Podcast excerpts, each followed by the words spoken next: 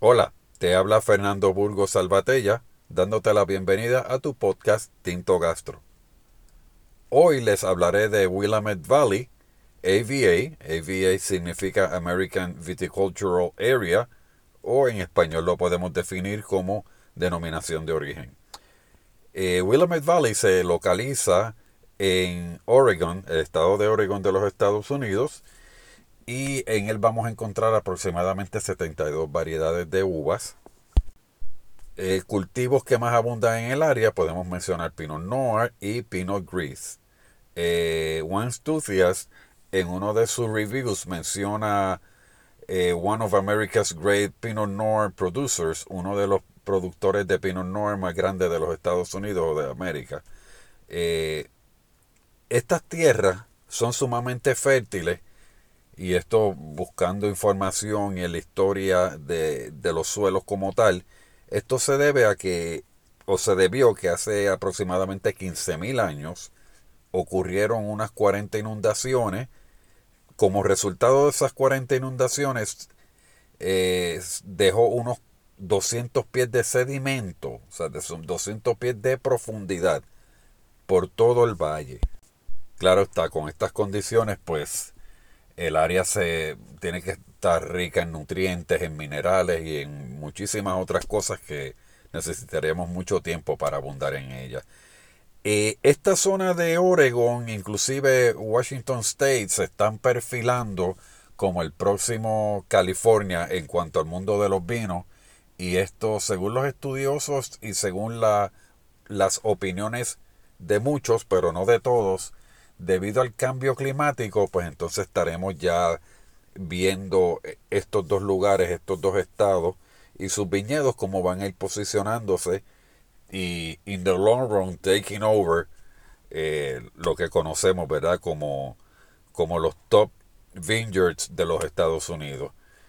Viñedos que recomiendo visitar, Raindance Vineyard, eh, y los pioneros en el, de los espumosos de la, de la zona, que se llama Rocco Winery, ellos emplean el método Champenois, que lo utilicé y cuando hablé del, en el podcast que hablamos de los prosecos, eh, utilicé ese término no para definir los prosecos, y no quiero enredarnos de tanta discusión. El método Champenois se utiliza en la champaña obviamente la región de Champaña en Francia. Esta gente de Rocco Winery están utilizando el mismo método, pero debido a que no están en Champaña, no pueden llamar a los espumosos que hacen acá en Oregon, no los pueden llamar champaña, pero se llama espumoso, es exactamente lo mismo, simplemente por no estar en la región de Champaña, no se pueden llamar champán. Eh, si usted no es amante del vino, les recomiendo visitar Wolf and People Farmhouse Brewery y probar el Honeycomb, que es una IPA. Lo hacen con lúpulos y miel local. Take my word for it, no se van a arrepentir. Eh, recapitulando un poco, ¿verdad? Lo que hemos hablado o lo que le he mencionado realmente sobre este, esta, este IVA Willamette Valley les recomiendo que le den una oportunidad, según les mencioné en el último podcast que les hablé sobre Portugal. Vamos a darle una oportunidad a estos vinos de, de Oregon. Eh, es una, una región que promete, no es una región nueva, pero para muchos amigos pues sí. Eh, principalmente a los amigos que están acostumbrados a California, Ribera del Duero, a los staples que se le llama como tal, ¿no? Eh, pero vamos a darle una oportunidad principalmente al Pinot Noir. es un Pinot Noir bien delicado, frutoso, bien agradable. Para que estar en contexto cuán importante es el Pinot Noir en Willamette Valley, el 60% del estado eh, lo que produce es esta uva. O sea que definitivamente es es una región que debemos tomar en cuenta. Los tres criterios que realmente definen esta zona, les mencioné uno de ellos ya, que es el suelo. Le hablé sobre las 40 inundaciones hace 15.000 años aproximadamente. El clima y la dedicación de los winemakers, de los enólogos.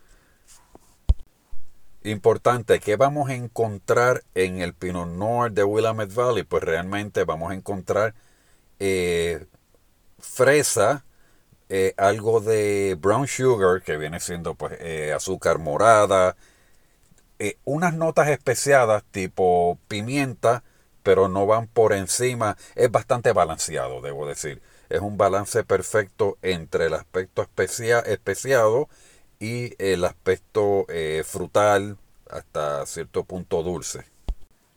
Ese término que he utilizado en varias ocasiones,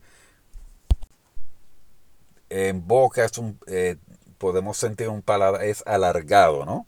En el, quiero decir, en el paladar, esos sabores que, que se nos quedan presentes, que decimos, wow, esto me sabe eh, a, fresa, eh, puedo sentir algo de miel, pues eso es algo alargado. Eso es lo que realmente estamos buscando bajo este término.